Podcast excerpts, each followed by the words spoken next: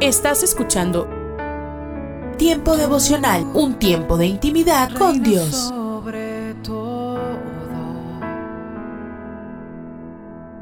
tu majestad inigualable.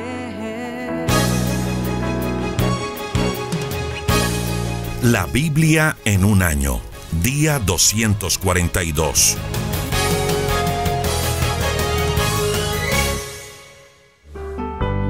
Primer libro de Crónicas, capítulo 4. Los descendientes de Judá. Hijos y nietos de Judá. Judá tuvo cinco hijos: Fares, Esrón, Carmí, Ur, Sobal.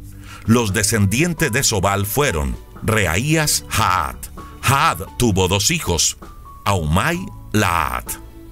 De los hijos de Haad vienen las tribus soratitas. Hijos y nietos de Ur. Ur, el hijo mayor de Éfrata, antepasado de Belén, tuvo tres hijos: Etan, Penuel, Eser. Etan tuvo una hija y tres hijos: Aslelponi, Jezreel, Isma y Bas. Penuel tuvo un hijo, Gedor. Eser tuvo un hijo, Usa. Hijo de Ashur. Ashur, el padre de Tecoa, tuvo dos esposas, Elá y Naará. Con Naará tuvo cuatro hijos, Ausán, Efer, Temení, Ahastarí. Con Elá tuvo tres hijos, Seret, Jesohar, Ednan. Hijos de Cos. Cos tuvo dos hijos, Anub, Sobeba. Cos fue el antepasado de las tribus de Ahargel, el hijo de Arum. Jabes, cuando Jabes nació, su madre le puso ese nombre porque le causó mucho dolor durante el nacimiento. En cierta ocasión, Jabes le rogó a Dios, bendíceme y dame un territorio muy grande. Ayúdame y líbrame de todo mal y sufrimiento. Dios le concedió su petición y Jabes llegó a ser más importante que sus hermanos. Hijos y nietos de Kelub. Kelub, hermano de Sua, vivió en Recá y tuvo un hijo, Meir. Meir tuvo un hijo, Estón. Estón tuvo tres hijos, Betrafá, Paseac, Teiná. Teiná fundó la ciudad de Ahas. Hijos y nietos de Kenaz. Kenaz tuvo dos hijos, Otoniel, Seraías. Otoniel tuvo dos hijos, Atac, Meonotai. Meonotai tuvo un hijo, Ofra. Seraías tuvo un hijo, Joab.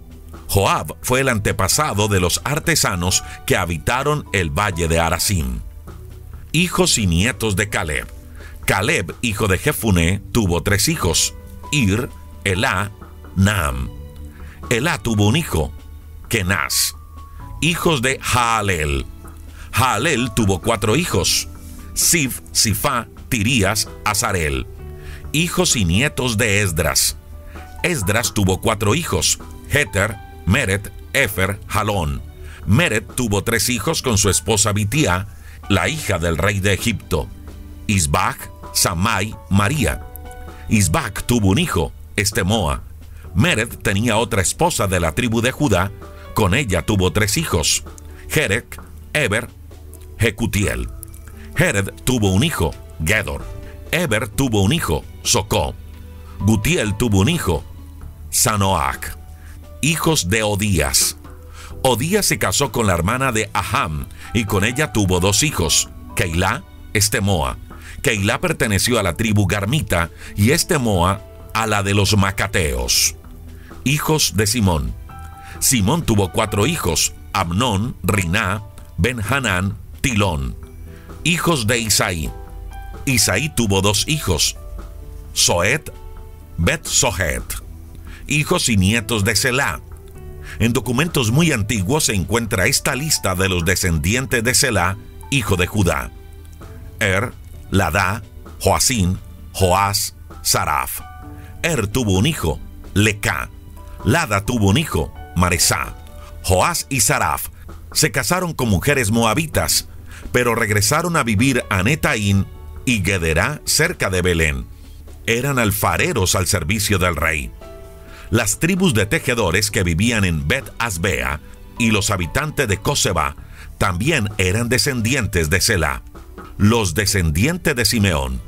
Simeón tuvo cinco hijos. Nemuel, Jamín, Sarib, Serac, Saúl. Saúl tuvo un hijo, Salum. Salum tuvo un hijo, Mipsan. Mipsan tuvo un hijo, Misma. Misma tuvo un hijo, Jamuel. Jamuel tuvo un hijo, Sakur. Sakur tuvo un hijo, Simi. Simi tuvo 16 hijos y seis hijas. A pesar de eso, no tuvo tantos descendientes como Judá, porque sus hermanos no tuvieron muchos hijos.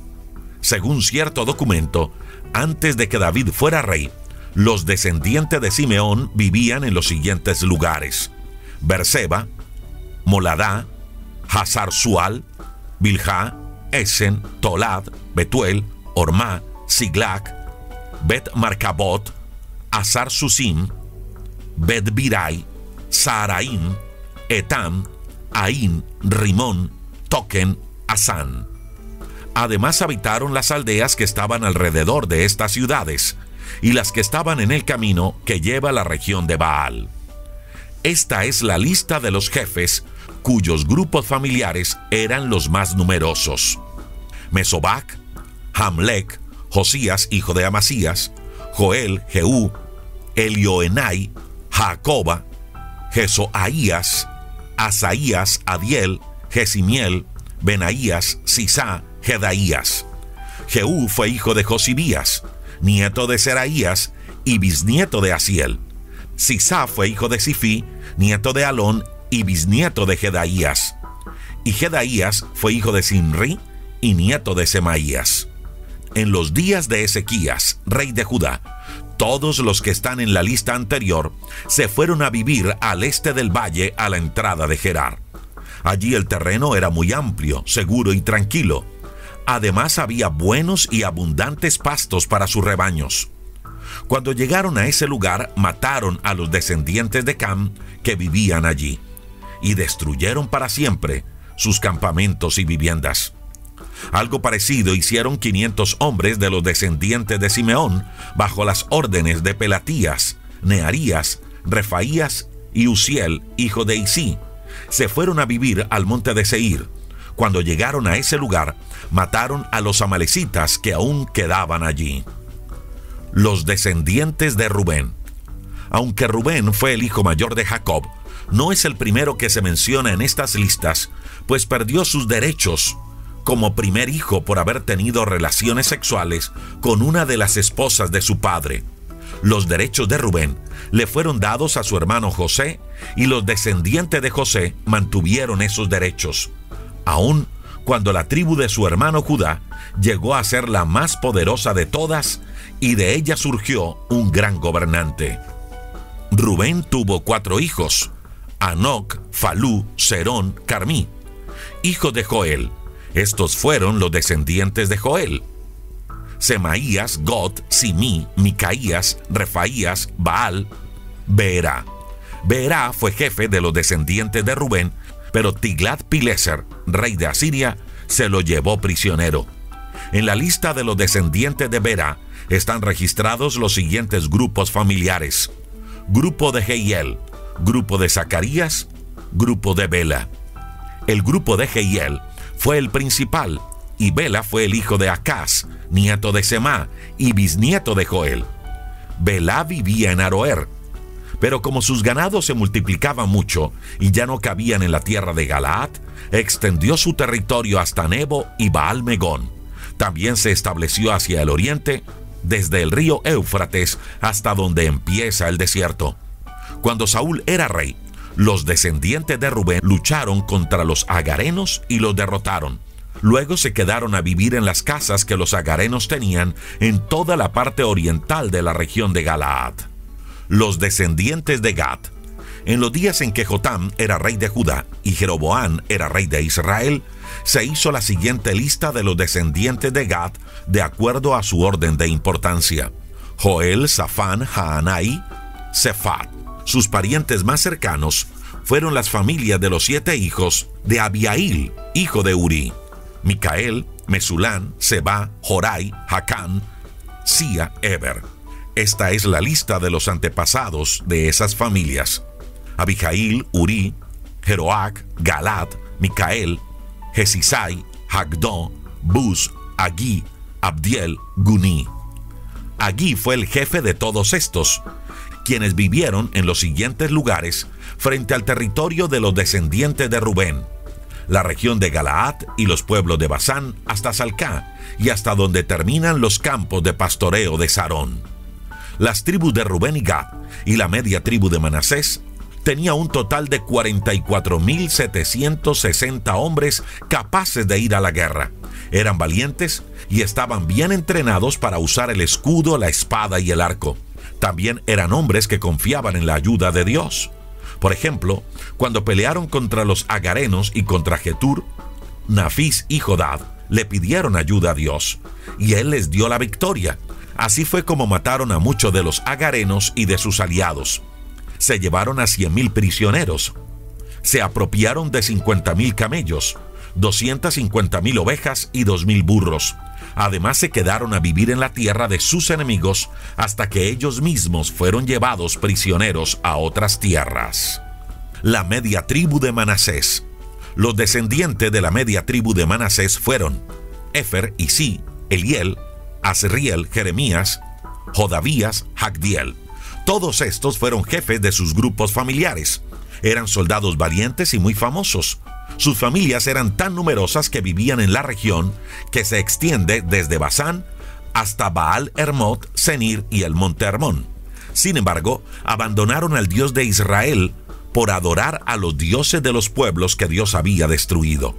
Por eso el Dios de Israel envió a Tiglat-Pileser, rey de Asiria, para que se llevara prisioneros a los de la tribu de Rubén y Gad y a la media tribu de Manasés. Esa es la razón por la que ellos continuaron viviendo en Halach, Abor, Ará y el río Gozán, hasta el momento en que esto se escribió. Primer libro de Crónicas, capítulo 6. Los sacerdotes, hijos de Leví. Leví tuvo tres hijos, Gersón, Kehat, Merari. Gersón tuvo dos hijos, Libni Simi. Los descendientes de Gersón fueron Libni, Haat, Sima, Joac, Ido, Serac, Getrai. Kehad tuvo cuatro hijos, Amran, Ishar, Hebrón, Uziel. Los descendientes de Kehad fueron Aminadad, Coré, Asir, Elcaná, Abisaf, Asir, Tahac, Uriel, Osías, Saúl. Elcaná tuvo dos hijos, Amasai, Aimot.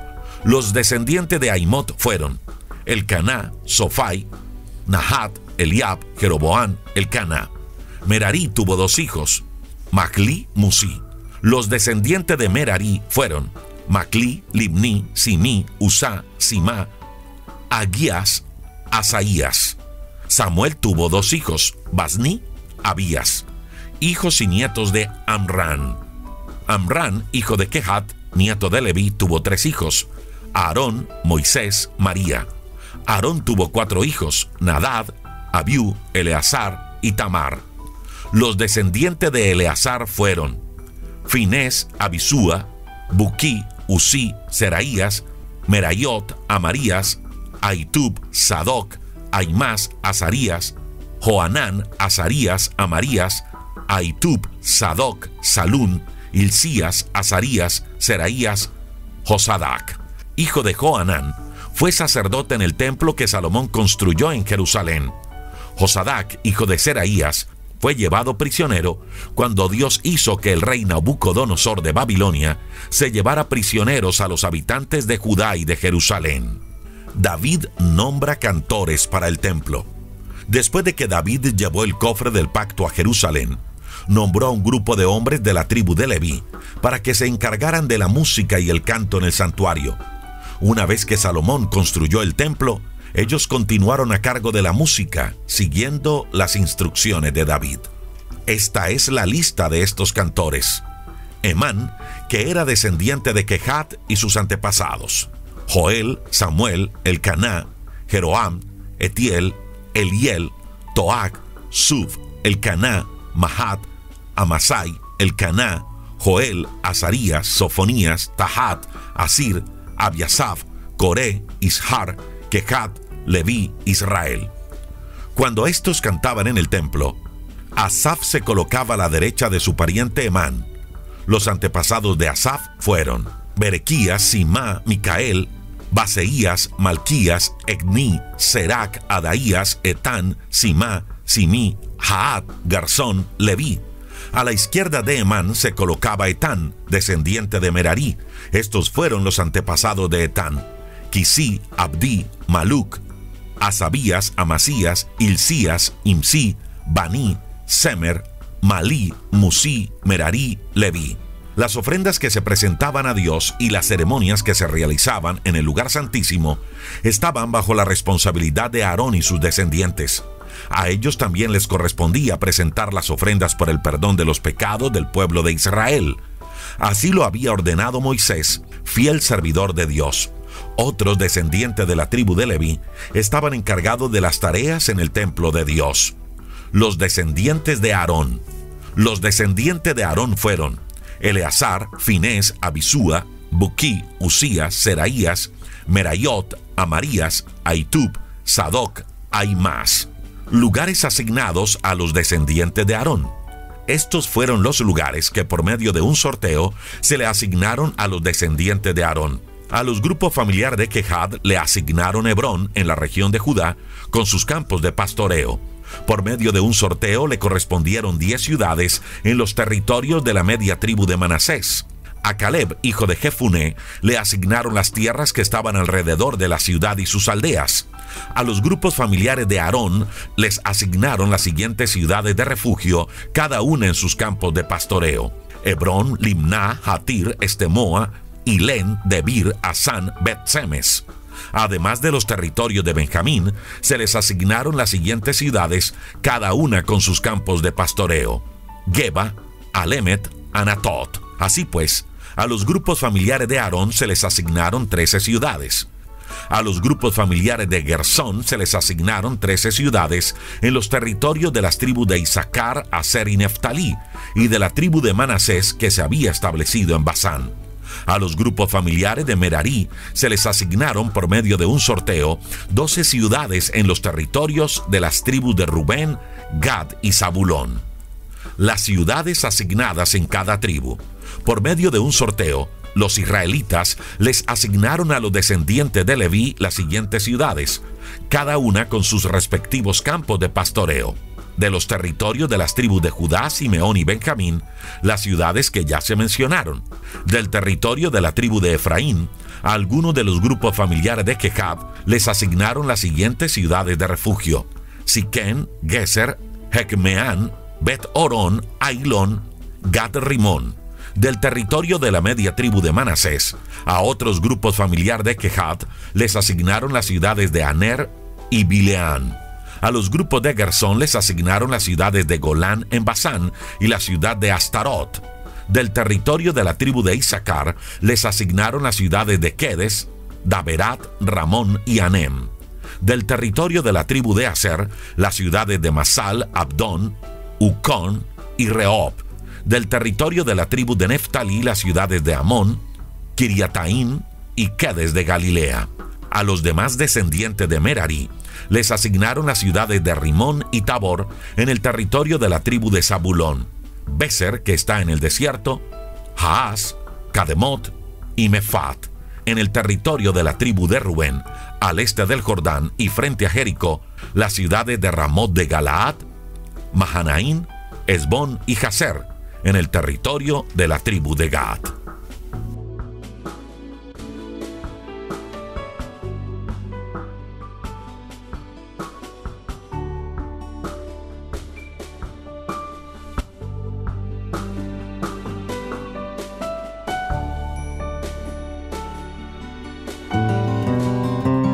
Fue un milagro que mi esposa se graduara en la universidad, no por sus calificaciones, sino por las finanzas. A mitad de la carrera, la ayuda financiera de sus padres se detuvo repentinamente, no porque no quisieran ayudarla, simplemente no tenían cómo. En ese momento tenían una pequeña granja lechera y necesitaban un pozo desesperadamente. Su papá invirtió la mayor parte de su dinero en perforar un pozo. Llegó la sequía y el pozo se secó. ¿Sabes algo? Los pozos suelen hacer eso a veces, ¿verdad? Hoy quiero tener una palabra contigo acerca del tema satisfacer tu alma sedienta. Nuestra palabra para hoy de la palabra de Dios está en Juan capítulo 4. Es una gran historia, me gusta mucho. Se trata de un relato del viaje de Jesús a través de Samaria, donde conoció a una mujer samaritana que había venido a sacar agua del pozo. Ella tenía antecedentes bastante sórdidos. Aparentemente había estado muy involucrada con los hombres de la ciudad y tenía la reputación que eso conlleva. Jesús le dijo, después de ofrecerle agua viva, todo el que beba de esta agua volverá a tener sed. Puedo imaginarlo señalando el pozo. Pero el que beba del agua que yo le daré no volverá a tener sed jamás, sino que dentro de él esa agua se convertirá en un manantial del que brotará vida eterna. La mujer le dijo, Señor, dame de esa agua para que no vuelva a tener sed ni siga viniendo aquí a sacarla. Jesús le dijo, Ve a llamar a tu esposo y vuelve acá. Ella respondió, Bueno, no tengo esposo. Jesús le contestó, Bien has dicho que no tienes esposo. Es cierto que has tenido cinco, y el que ahora tienes no es tu esposo. Esa mujer fue a ese pozo aquel día solo para satisfacer su necesidad. Ella había estado haciendo eso durante mucho tiempo, emocional, espiritual y físicamente. Creo que emocionalmente su bienestar eran los hombres. Siguió tratando de saciar su incurable sed de corazón con atención masculina. Tal vez esta relación lo haga, quizás esta otra lo haga. Siempre necesitó una más. Y esa otra aparentemente nunca lo hizo.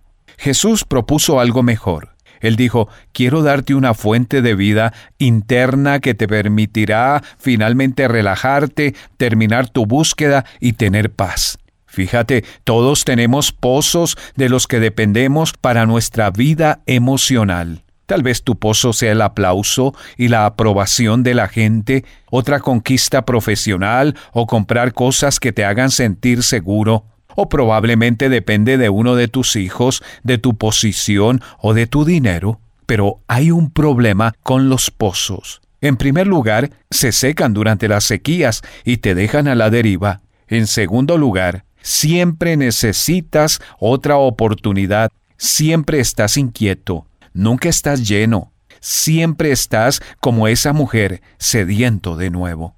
La Biblia usa una maravillosa palabra para describir el resultado de comenzar una relación personal con Jesús. En Colosenses 2, versículo 10, dice que con Jesús estás completo en Él. No tengo que buscar siempre algo que me llene, que me haga sentir amado, sentir importante o satisfecho.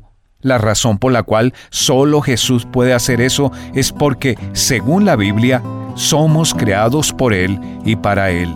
Pero no hemos vivido para Él. Hemos vivido prácticamente para nosotros mismos, ¿correcto? Así que estamos crónicamente inquietos porque falta una persona en nuestra vida la persona que nos hizo y para quien fuimos hechos. No fue su elección que estemos alejados de Él, sin embargo hizo lo que fue necesario para traernos de vuelta. Le tomó todo el camino a la cruz para tomar mi infierno por mi pecado, para que yo pudiera estar con Él para siempre. Y hoy, ¿sabes algo? Él puede estar tocando la puerta de tu corazón, dándote esta oportunidad para finalmente estar completo en Él. Solo dile hoy, Jesús, soy tuyo, perdóname. Jesús quiere darte seguridad poniendo su fuente de vida dentro de ti. La clave para la paz, el final de la vida en la montaña rusa, es depender del manantial de agua que brota dentro de ti. Y esa es la identidad que Cristo te puede dar. En las nubes de la incertidumbre, el dolor y el desaliento, surge un rayo de esperanza.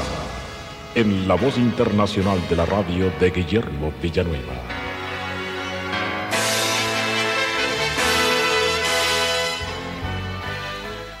Fue cerca de los días de Navidad cuando el barco se hundió. La acostumbrada travesía del Río de la Plata entre Uruguay y Buenos Aires había terminado en naufragio.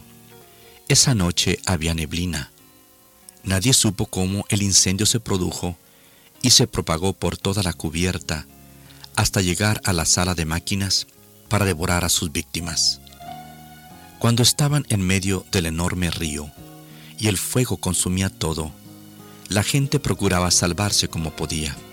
Algunos botes fueron echados al agua, pero no alcanzaron para todos.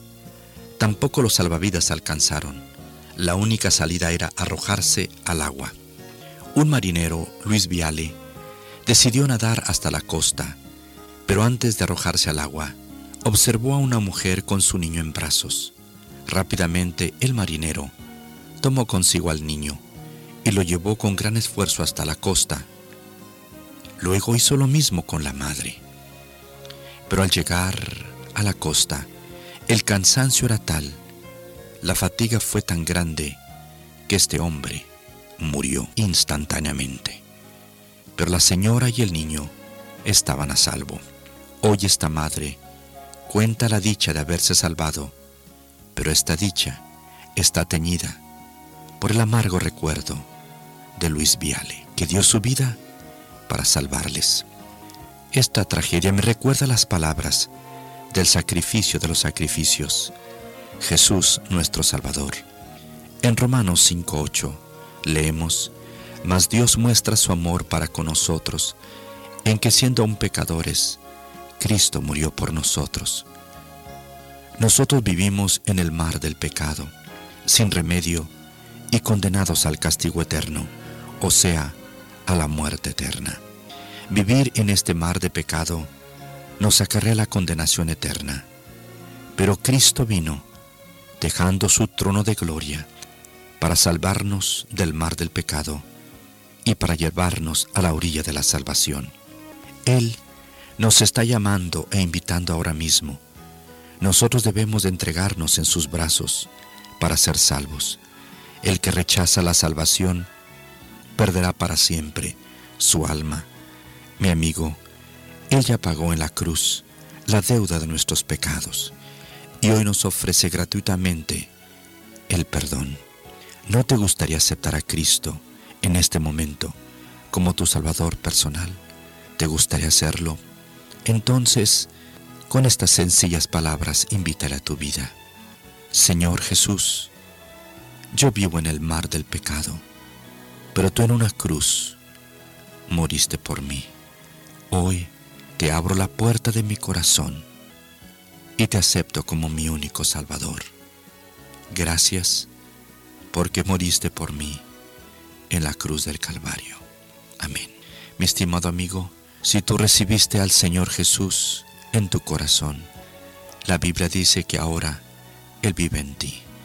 Vas a caminar tomado de la mano del Señor Jesús y vas a compartir con otros lo que Cristo hizo por ti, que dio su vida y murió en una cruz para salvarte de tu pecado y de la condenación eterna. Amén. Esperamos que esta audición un rayo de esperanza haya penetrado en su corazón. Si en algo podemos servirle, por favor dirija su correspondencia a Guillermo Villanueva, apartado 77-335, México, Distrito Federal, 11200. Le invitamos para que nos sintonice a esta misma hora y por esta misma estación. Muchas gracias por la amabilidad de su atención.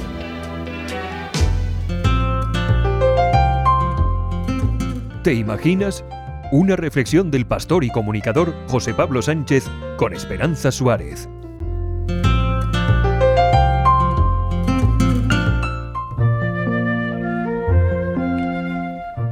John Small llegó a ser comentarista deportivo de la cadena de televisión Fox después de una dilatada carrera como pitcher en los equipos de béisbol más importantes de los Estados Unidos. Miembro del Salón de la Fama del Béisbol de Nueva York, es el único lanzador en la historia que ha registrado al menos 200 victorias y 150 paradas, pero para él su mayor victoria ocurrió cuando tenía 21 años en un restaurante hablando con el capellán de su equipo. Sabía que necesitaba confiar en Jesucristo, que literalmente podía poner mi fe en Él, que aquel era un contrato sincero y que podía descargar allí toda mi culpa. Al año siguiente, Smold ganó el premio Sillán como el mejor lanzador de la Liga Nacional, al mismo tiempo que leyó cada día el libro de Filipenses a lo largo de toda la temporada, aplicando así la enseñanza de su versículo favorito de la Biblia. Yo soy la vid y vosotros las ramas. El que permanece en mí, como yo en él, dará mucho fruto. Separados de mí no podéis hacer nada.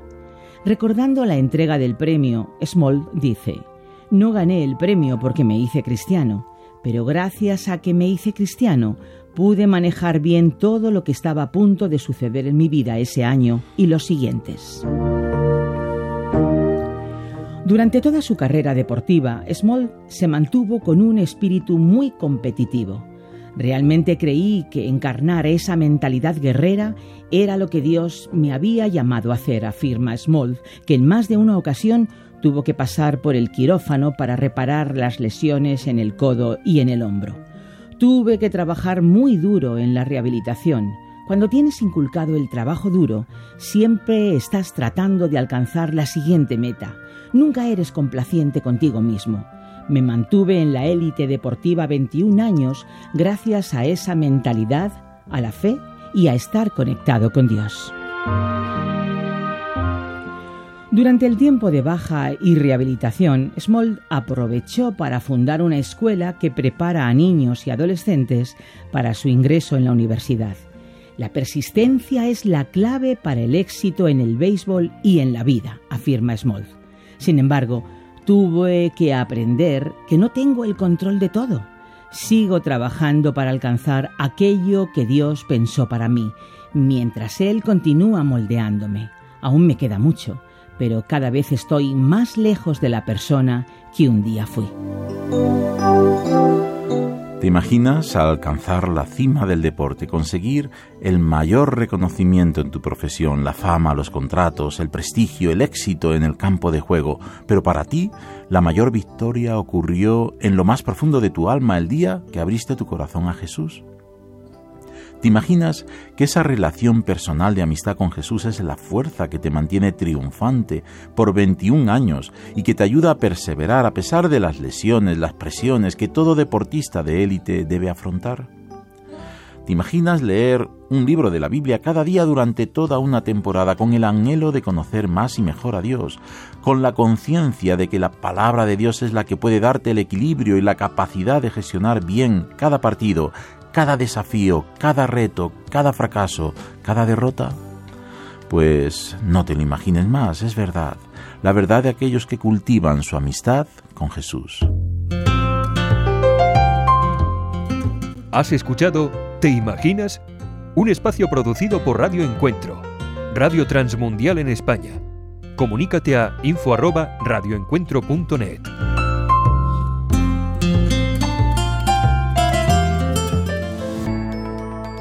Soy Eduardo Palacio con Pautas para Vivir. ¿Tiene dificultades para saber cómo nutrir el espíritu de su hijo? Se requiere de los padres reflexión y dedicación para nutrir a los niños con alimento espiritual. Cuando internalizamos la verdad del Evangelio en nuestras propias corazones, podemos compartirla con nuestros hijos de manera más efectiva. Alimenta a los niños con palabras de validación y afirmación. Nuestras palabras tienen un gran peso en los oídos de un niño. Lo que decimos y cómo lo decimos puede convertirse en el tono de sus propias voces internas. La respuesta amable calma el enojo, pero la agresiva echa leña al fuego. Diga con frecuencia a sus hijos cuántos los aman, porque es un eco de la voz de nuestro Padre del Cielo. También podemos alimentar los corazones y las mentes de nuestros hijos disfrutando tiempos de diversión. Por extraño que parezca, tiene un gran impacto en un niño experimentar el juego con los padres. Presente a su hijo sus libros favoritos y películas apropiadas para su edad para que puedan verlas juntos. Cuando los niños se encuentren o estén interesados en medios cuestionables, tome la alternativa de prohibirlos de inmediato. demuestre y fomente la discusión abierta, considere verdaderamente su perspectiva, para que su hijo pueda aprender y discernir por sí mismo. Acaba de escuchar a Eduardo Palacio con Pautas para Vivir, un ministerio de Guidelines International. Permita que esta estación de radio sepa cómo el programa le ha ayudado. Acompáñenos en la próxima emisión de Pautas para Vivir. Gracias por su sintonía. Buenos días, ¿cómo están? ¿Todos bien? Espero que nos encontremos así y gozándonos porque podemos tener este encuentro con la palabra de Dios y aprender de lo que Él nos enseña a través de su palabra. Vamos a orar pidiendo al Señor que nos guíe en esto. Padre nuestro, qué bendición que nos hayas dejado tu palabra, que es la verdad, para enseñarnos y guiarnos, para que podamos buscarte, podamos conocerte y podamos disfrutar de esta compañía tuya, de esta comunión contigo, donde podemos aprender de tu palabra. Guíanos en este momento. Te lo rogamos en el nombre del Señor Jesús y te damos gracias por todo. Amén. Quiero que abramos nuestras Biblias en esta mañana y miremos lo que el Señor dice en el Evangelio de Lucas, en el capítulo 10 y en el versículo 38 dice, aconteció que yendo de camino, el Señor Jesucristo entró en una aldea y una mujer llamada Marta le recibió en su casa. Esta tenía una hermana que se llamaba María, la cual sentándose a los pies de Jesús oía su palabra. Pero Marta se preocupaba con muchos quehaceres y acercándose dijo, Señor, ¿no te da cuidado que mi hermana me deje servir sola? Dile pues que me ayude. Respondiendo Jesús le dijo, Marta, Marta, afanada y turbada estás con muchas cosas, pero solo una cosa es necesaria y María ha escogido la buena parte, la cual no le será quitada. Aquí está el Señor en casa de sus amigos allí en Betania, Marta, María y Lázaro. Y en esta oportunidad Dice que el Señor se sentó allí en aquella casa, en aquel lugar, y les enseñaba. Y María dice que se sentó a los pies del Señor para oír sus palabras. Y Marta estaba preparando todo para, para servir a los convidados. Pero el Señor le dice esta palabra cuando ella le dice, ¿por qué me deja servir sola? Solo una cosa es necesaria. Una cosa te falta. Quiero que pasemos al capítulo 18 del Evangelio de Lucas y allí encontramos en el versículo 21 o desde el versículo 18 que había un hombre principal que le preguntó diciendo, Maestro bueno, ¿qué haré para heredar la vida eterna? Jesús le dijo, ¿por qué me llamas bueno? Ninguno hay bueno sino solo Dios. Los mandamientos sabes, no adulterarás, no matarás, no hurtarás, no dirás falso testimonio, honra a tu padre y a tu madre. Y él dijo, todo esto lo he guardado desde mi juventud. Jesús oyendo esto le dijo, aún te falta una cosa. Vende lo que tienes y dalo a los pobres y tendrás tesoro en el cielo y ven, sígueme. La vida eterna no se hereda. Es el Señor el que da la vida eterna cuando nosotros vamos a Él y le seguimos a Él. Y este joven dice que confiaba en sus riquezas y se fue triste una cosa te falta. A veces nos sorprendemos al ver que alguien que tenía todo para ser feliz termina suicidándose. Y la Biblia emplea una expresión opuesta. Solo una cosa cuenta realmente para ser feliz. Aquí en el Evangelio de Lucas encontramos que nos hablan de un joven que buscaba así ardientemente la paz interior, porque va al Señor Jesucristo, a la fuente de vida, y Jesús le dijo, aún te falta una cosa, es decir, ser capaz de compartir sus riquezas con los pobres. Pero había algo que su dinero llenaba su vida y le causaba muchas preocupaciones. Y estar demasiado atados a nuestros bienes materiales hace que seamos así infelices y dejemos a Dios en un segundo plano. El mismo Evangelio de, de, Lucas, como leíamos recién, nos presenta a Marta trabajando sin cesar, preocupada en servir bien a sus invitados y el Señor Jesús le dijo, Marta, Marta, afanada y turbada estás con muchas cosas, pero solo una cosa es necesaria. María, la, la, hermana de Marta, había comprendido la única cosa importante en esta situación, detenerse para escuchar a Jesús y buscar su compañía y aprovechar su presencia escucharle al Señor hablar. Qué maestro maravilloso. En esos momentos es cuando eh, nos acercamos a Él que podemos retomar la fuerza interior para cumplir seriamente con las obligaciones del trabajo, con interés y gozo y sin desmayar. Pero es Él el que da la fuerza para que nosotros podamos hacer esto cuando le buscamos primeramente al Señor y su palabra y sus enseñanzas y ponerlas en práctica. Ahora, si nosotros seguimos pensando en esto, pensamos en el apóstol Pablo y él dice también esta expresión, solo una cosa. Y solo una cosa contaba para él. Poner todos sus esfuerzos para conocer y servir mejor a su Maestro, al Señor Jesucristo.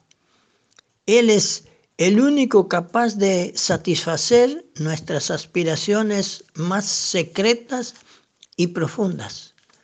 Quiero que vayamos a fijarnos lo que el apóstol Pablo decía con respecto a esto y miramos lo que dice en Filipenses capítulo 3, cuando el título de este capítulo dice que él prosigue al blanco sin desviarse para poder tener una feliz eh, vida y un feliz término también.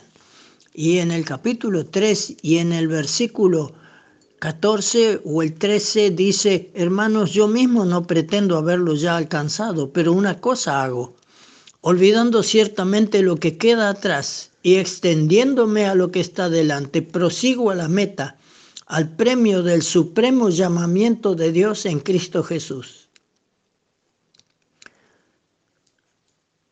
Pero dice el versículo 16, pero en aquello a que hemos llegado sigamos una misma regla, sintamos una misma cosa. Y Él es el que hace y dice esto, prosigo a la meta, al premio del supremo llamamiento de Dios en Cristo Jesús. Es Él el que conocía bien y dice que una cosa era necesaria, buscarle a Él. Y si este también es el objetivo de nuestra vida, tendremos la única cosa necesaria. Conocer de veras al Señor, buscarle a Él, amarle, conocerle y aprender de Él, porque hay muchas cosas que nos alejan de la presencia del Señor, nos alejan de su palabra. pero que cuando nosotros hacemos lo que hacía María, en señal de, de adoración hacia el Señor, se postraba a sus pies y aprendía de su palabra. Estamos haciendo esto nosotros aprendiendo de su palabra cada día para conocer su voluntad y poder andar de acuerdo a lo que Él desea. Que esto pueda ser una realidad en mi vida y en la vida de cada uno de nosotros. Que así sea. Estás escuchando Tiempo devocional, un tiempo de intimidad con Dios. Sobre todo,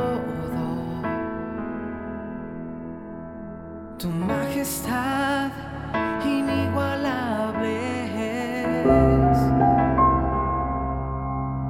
¿Qué misericordias has visto de Dios que jamás habías anticipado?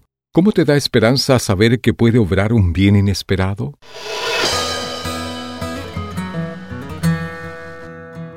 Bienvenidos a nuestro pan diario. El tema para el día de hoy, misericordia y gracia. La lectura se encuentra en Segunda de Crónicas capítulo 34. Josías comenzó a buscar al Dios de David su padre. Un majestuoso girasol se erguía solitario junto a un tramo de autopista nacional. Cuando pasé con el auto, me pregunté cómo habría crecido allí sin ningún otro girasol a la vista. Solo Dios podía crear una planta tan robusta que prosperara tan cerca de la carretera en medio de tanta grava gris. Allí estaba, exultante, meciéndose suavemente en la brisa y saludando a los visitantes que pasaban apurados. El Antiguo Testamento cuenta la historia de un rey fiel de Judá que también apareció de forma inesperada. Su padre y su abuelo habían servido a otros dioses, pero después de estar al mando durante ocho años, Josías, siendo aún muchacho, comenzó a buscar al Dios de David su padre. Envió a sus obreros a que reparasen la casa del Señor y cuando lo hicieron, descubrieron el libro de la ley. Entonces Dios inspiró a Josías a guiar a toda la nación de Judá a volver a la fe de sus ancestros y sirvieron al Señor todo el tiempo que Josías vivió. Nuestro Dios es el maestro de las misericordias imprevistas. Puede hacer que un gran bien brote de forma inesperada de la gravadura de las circunstancias más desfavorables de la vida. Míralo con atención, quizá vuelva a hacerlo hoy. Oremos, Padre, tus misericordias nuevas son cada mañana. Ayúdame a esperar con ansias lo que tienes para mí hoy. En el nombre de Jesús. Amén. Para tener acceso a más información y otros recursos espirituales, visítenos en www.nuestropandiario.org.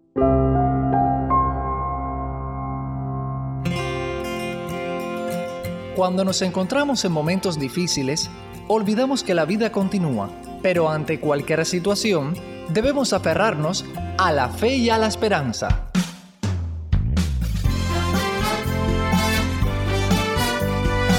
Meditaciones y comentarios con el pastor Alberto González en Mensajes, de, fe y Esperanza.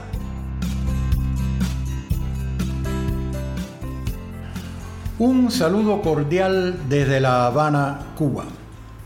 Para hablar de la unidad del Espíritu, debemos recordar cómo fueron las primeras iglesias cristianas.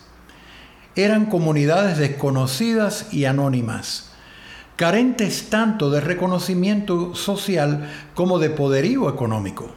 Sin embargo, tuvieron una vitalidad increíble. Sin ninguna estructura u organización que rigiera a todas las iglesias y a pesar de ser perseguidas, se esparcieron por todo el mundo. Lo hicieron de forma vertiginosa, más que como hacemos ahora a pesar del desarrollo y las estrategias que desarrollamos. Jesús supo que sus discípulos así lo harían y oró por los que habrían de creer en Él por la palabra de ellos. Las iglesias primitivas no fueron perfectas, lo cual no impidió que la fe cristiana llegara hasta nosotros. ¿No es fabuloso? El ruego de Jesús por la unidad debe interpretarse tal como se presenta en el Nuevo Testamento. Dirigido a sus seguidores y a los que creerán después. El ruego a la unidad es un llamado a la sinceridad y profundidad de la fe, a la sumisión a la obra del Espíritu en la vida de cada cual. ¿Cómo pretender que se refería a estructuras mundiales y organizaciones entonces impensables para quienes recibieron la misión de esparcir esa fe por el mundo? Los creyentes tendrían que buscar la unidad en el Espíritu no solo con Dios y con Jesús, sino con su comunidad de fe y con los nuevos creyentes con quienes se relacionaran. Sacar los reclamos de unidad de ese marco nos lleva a un camino lleno de contrasentidos y dos mil años han demostrado su inviabilidad. Si queremos lograr la unidad al modo de Jesús, tengo que comenzar por buscarla y establecerla con las personas que tengo a mi alrededor. No es posible promover la unidad a un nivel de organizaciones nacionales o internacionales si no la logramos en el nivel más íntimo y cercano. Y ahí es donde la mayoría de los cristianos fallamos. Nadie me malinterprete. Aunque pertenezcamos a diferentes comunidades y tradiciones cristianas, debemos buscar la unidad en el Espíritu. Todos los que creemos en Cristo como Salvador y Señor tenemos mucho en común, aunque haya diferencias en la expresión de algunas doctrinas, costumbres y enfoques específicos. En nuestras experiencias de fe, todos tenemos algo que aportar a los otros y a su vez aprender de ellos.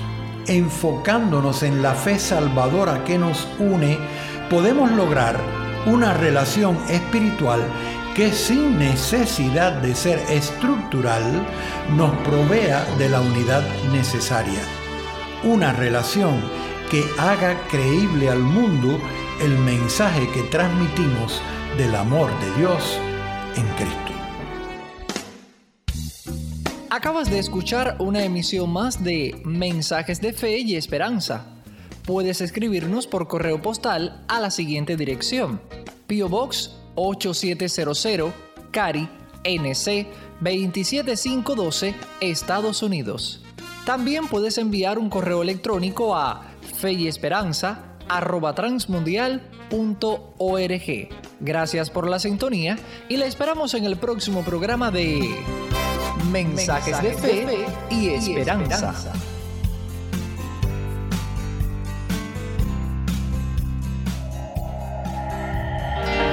Esto es la palabra para ti hoy.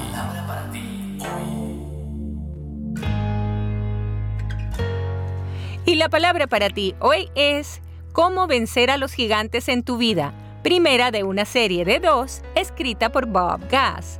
En Lucas 10, 19 leemos, Les he dado autoridad sobre todos los poderes del enemigo. Cuando salió a enfrentar a Goliat, David dijo, Tú vienes contra mí con espada, lanza y jabalina, pero yo vengo a ti en el nombre del Señor, y Él los entregará a ustedes en nuestras manos. Primera de Samuel 17, 45 y 47. Al parecer nadie en el ejército de Saúl había tomado en cuenta a Dios. Sin embargo, David no hablaba de otra cosa. Él vio lo que ellos no veían y no se dejó intimidar por lo que ellos sí veían. Él creyó que el Dios que servía era más grande que el gigante que enfrentaba. ¿Lo crees tú también? ¿Ves a Dios más grande que tu problema? Si estás en una situación que no parece que tenga salida, en vez de gastar tiempo y energía afligido por tus debilidades y limitaciones, aférrate a la palabra de Dios y comienza a hablar sobre su poder. No ganarás si peleas según tus propias fuerzas, así que no lo intentes. David declaró, la batalla es del Señor y Dios jamás ha perdido una batalla. Entonces, confronta a tu gigante en el nombre del Señor y declara, gigante del divorcio, no vas a entrar en mi hogar. Depresión, no me vas a conquistar. Alcohol, fanatismo, maltrato infantil, inseguridad, lascivia, van para el piso. La Biblia lo dice, vendrá el enemigo como río, mas el Espíritu de Jehová levantará la bandera de victoria contra él. Isaías 59, 19. Satanás no resiste tres cosas. Una, la palabra de Dios. Dos, la sangre de Cristo. Y tres, el nombre de Jesús. Si lo enfrentas con eso, lo derribarás siempre, así como David derribó a Goliat.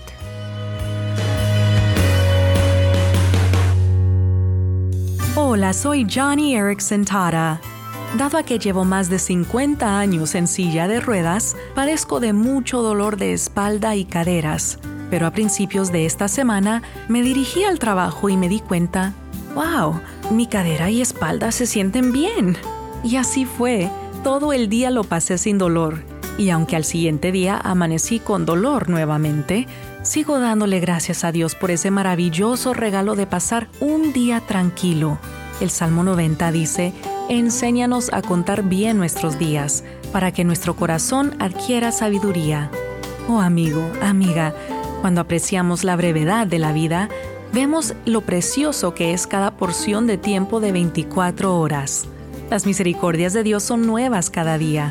Entonces, estés pasando un día normal o un día lleno de dolor, recuerda que este día es un regalo de Dios. Hola, soy Dorothy. Sabes, el apóstol Pablo nunca había estado en Colosas, pero desde su celda en la prisión de Roma envió una carta a alguien llamado Epafras, quien también había estado preso por el Señor Jesús. Él sabía que Epafras era el instrumento elegido para evangelizar la región y luego pastorear a los nuevos creyentes. Alabado sea Dios por una vida como Epafras, alguien que desea compartir con otros pastores, como Pablo, las necesidades de su pueblo para juntos poder creer que Dios traería en la iglesia aquel problema clave. Su crecimiento estaba siendo obstaculizado y ellos creían que el Señor lo resolvería. Mira, Pablo amaba a estas personas, aunque no las había conocido. Ellos eran compañeros creyentes en el Señor Jesucristo. Por inspiración divina, Él les escribió amonestándolos. Pero sabes, si estas circunstancias no hubieran ocurrido en la iglesia en aquel momento, no hubiéramos sido bendecidos porque curiosamente la advertencia que les hizo bien podría aplicarse a la iglesia hoy mismo. La Biblia dice que no hay absolutamente nada nuevo bajo el sol. Él estaba advirtiéndoles de esta mezcla satánica de algo así como filosofía panteísta griega con legalidad judía y misticismo oriental llamada gnosticismo. Y quizás digas, bueno, no tenemos eso hoy. Escucha esto. La palabra conocimiento se deriva de gnosticismo. Ellos afirmaban tener el más completo conocimiento de la vida, la muerte y los seres celestiales y simplemente pervirtieron las escrituras. Sabes, ellos apelaban a la mente humana. Muchas personas han sido engañadas porque piensan, debo tener mi mente satisfecha, por tanto voy a seguir en esto. Y antes de darse cuenta ya han sido atrapadas. La raíz del error que ocurrió fue lo que hoy llamamos nuevo pensamiento. Satanás busca robar cualquier conocimiento transformador de vida en Cristo, porque Cristo es la plenitud de Dios. Algunos rechazan aún la revelación de la divinidad del Señor Jesucristo que nos fue dada en la Biblia. Ellos orgullosamente se llaman a sí mismos agnósticos. Esto es muy interesante. Aparentemente desconocen que esa palabra derivada del latín significa ignorante. Entonces, si dices soy un agnóstico, recuerda esto, te estás llamando ignorante. El Señor Dios Todopoderoso nos dice que vengamos a Él a través del único mediador verdadero entre Dios y el hombre, Jesucristo hombre. En el libro de Colosenses parece que el Espíritu Santo se esconde a sí mismo para que todos glorifiquemos a Jesucristo como el Señor de la nueva creación en el libro Alimentando la Fe que ofrecemos en este programa, fue escrito por mi esposo y se establece claramente que cuando escudriñas las escrituras por ti mismo, entiendes que solo Él es la verdad, solo Jesús es la verdad, es la sabiduría para mostrar con la palabra de Dios aquello que es mentira de Satanás. Quizás te sientas como atado, cautivo y muy desinformado. Eso es porque Satanás te ha enseguecido Solo a través de nuestra identificación con nuestro Señor Jesús en su palabra es posible que lo que dice en Colosenses 1.10, que andéis como es digno del Señor, agradándole en todo, llevando fruto en toda buena obra y creciendo. Escucha esto, en el conocimiento de Dios. Hay gran diferencia entre su conocimiento y el conocimiento que Satanás intentará poner sobre ti. Después de haber confiado nuestras almas al Señor y Salvador Jesús, la fe se manifiesta en la cruz. La esperanza mira hacia la gloria y el amor se incrementa de tal manera que explotará en un mundo moribundo que lo necesita. Mi fe descansa en la persona de Jesús, quien murió y resucitó y me ha dado la salvación eterna. Mi bendita esperanza mira hacia el futuro, anhelando estar en la casa de mi Padre Celestial. Él está a la diestra de Dios. Mi esperanza es que Jesucristo vuelve otra vez como su Hijo. Estaré unido a Él cuando Él reine en justicia y en poder. Y tú dices, ¿ese es tu testimonio? Bueno, los testimonios que vendrán de todo el mundo precisamente engrandecerán esto, que te encuentres con Él para que Él sea tu plenitud y que todo sea para su gloria. En el nombre de Jesús. Amén. Mi correo electrónico es dorothy@transmundial.org. Solicita el libro Alimentando la Fe. Es totalmente gratis. Somos mujeres de esperanza. Unidas elevamos nuestras voces al Señor, orando por nuestro mundo.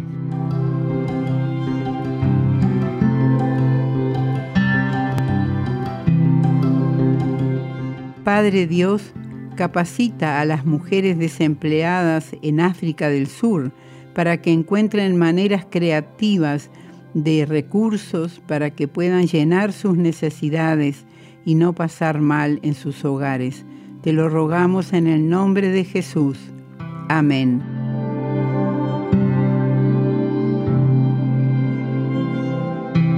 Descarga el boletín de oración con todas las peticiones del mes artículos adicionales para sembrar esperanza en mujeresdeesperanza.org o solicítalo por WhatsApp al signo de más 598 91 610 610.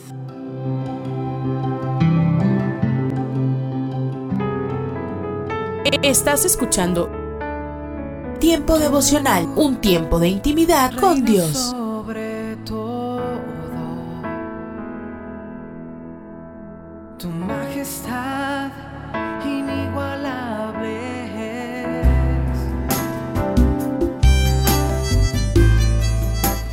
Alimento para el alma. Lecturas diarias de inspiración producidas por Radio Transmundial.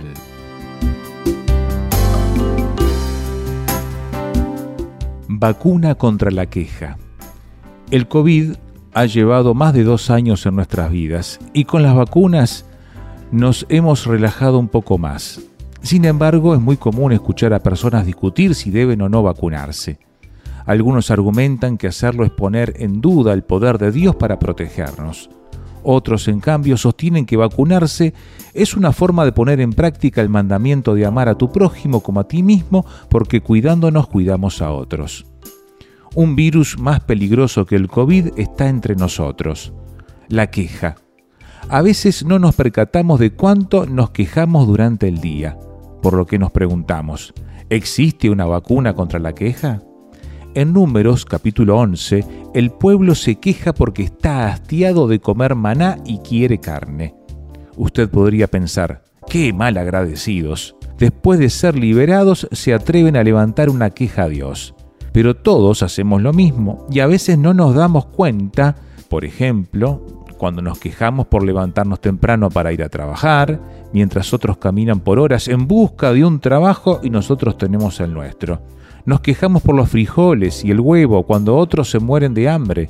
Nos quejamos por los zapatos mientras otros caminan descalzos o peor aún, no tienen pies.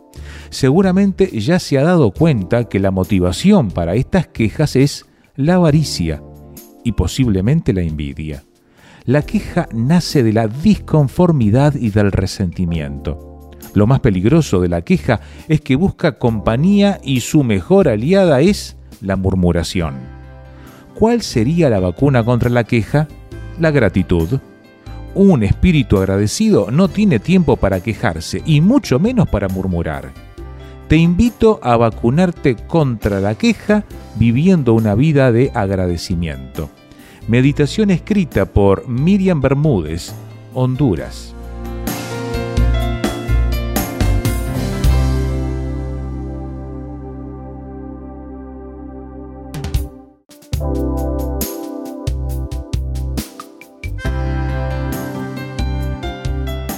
Para más información o si desea adquirir el libro Alimento para el Alma, escriba a apa.transmundial.org o llame aquí en México al 50 25 42 06. 50 25 42 06. Alimento para el Alma es una producción de Radio Transmundial.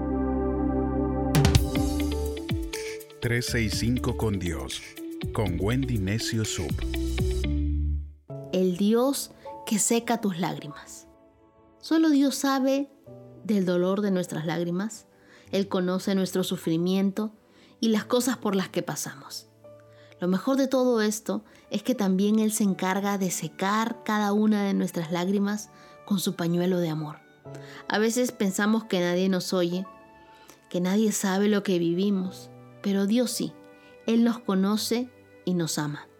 El libro de Isaías capítulo 25 verso 8 nos dice, el Señor le quitará el poder a la muerte para siempre. El Señor secará toda lágrima y ahuyentará para siempre todas las injurias y burlas que se dirigen contra su tierra y su pueblo. El Señor ha hablado, sin duda se cumplirá su palabra. ¿Cuántas veces hemos sido juzgados injustamente? Estoy segura que más de una. Pero Dios nos ha librado con bien de todas esas situaciones. Así que a pesar de haber recibido insultos, injurias, calumnias por parte de personas que amábamos, Dios no ha dejado de estar en el control de todas las circunstancias. He aprendido que el tiempo no cura ninguna herida, pero Dios sí. Hacerme la valiente no me hace una mujer de fortaleza, sino que tengo que derramar mis lágrimas delante del ser al que le importan cada una de ellas, Dios. Abraham con lágrimas deseó tener a su hijo Isaac, y cuando Dios le pidió un sacrificio para probar su obediencia, no dudó, siguió confiando en Dios. Abraham nunca hubiera podido ser amigo de Dios si no pasaba por un proceso de lágrimas y de obediencia. Su fe fue probada por fuego y cuando nosotros somos probados y pasamos por ese valle de lágrimas, no estamos solos. Dios está con nosotros. Cuando atravesamos por una enfermedad, Dios nos dice como a Ezequías en Segunda de Reyes 25, vuelve a ver a Ezequías, el jefe del pueblo, y dile, el Señor, el Dios de su antepasado David, ha oído su oración, he visto sus lágrimas. Dile que yo lo sanaré y dentro de tres días, a partir de hoy, se levantará e irá al templo del Señor. ¿Tú te imaginas salir de una reunión llorando a mares y que escuches dentro de ti la voz de Dios diciendo, he visto tus lágrimas?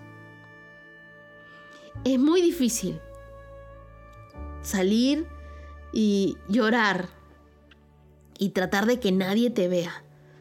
Caminar y llorar al mismo tiempo y que la gente te mire con extraño.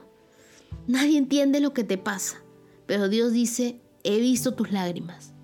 Esas lágrimas en oración mueven el corazón de Dios para tu protección. No te sientas mal de mostrarte ante Dios vulnerable. Job abría su corazón y le decía a Dios, Tú eres mi intercesor, mi amigo. Ante Él me desahogo en lágrimas. Eso es lo que dice Job 16:20. Mi intercesor es mi amigo. Ante Él me desahogo en lágrimas. Y hay veces que no tenemos con quién quejarnos. Y es el momento perfecto para buscar a Dios y derramar nuestras lágrimas. Hay personas que me dicen a veces, no sé qué me pasa, por qué estoy tan sensible, de todo lloro. Y es una forma también de comunicarnos con Dios a través de nuestras lágrimas. David dijo en el Salmo 6, verso 6, el dolor me tiene agotado. Cada noche baño en lágrimas mi almohada. Quiero recordarte que ninguna de nuestras lágrimas para Dios es extraña. Él tiene un pomito donde va almacenando cada una de ellas. Cada lágrima se convertirá en alegría. Eso es lo que nos dice la Biblia en el Salmo 126, verso 5. Los que siembran con lágrimas cosecharán con alegría. Hay momento para todo, momento para llorar, momento para reír, momento para abrazar, momento para dejar de abrazar.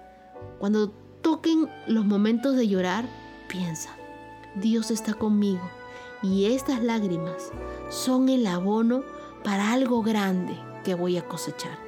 Yo no sé qué es lo que tú vayas a cosechar, ni la razón de tus lágrimas, pero Dios sí las conoce. Dios conoce mis lágrimas, conoce tus lágrimas, conoce tus oraciones, esas en secreto que no le dices a nadie. Dios sabe el deseo más íntimo de tu corazón. ¿Qué te parece si hoy oramos, derramamos unas cuantas lágrimas, nos desahogamos en Dios, que es aquel que comprende, que siempre nos brinda una, un hombro al cual acercarnos a llorar sin reproches, una mirada de amor que siempre nos trae paz. Yo sé que hay momentos en los cuales no podemos ni comunicarnos con palabras y necesitamos comunicarnos con Dios a través de las lágrimas.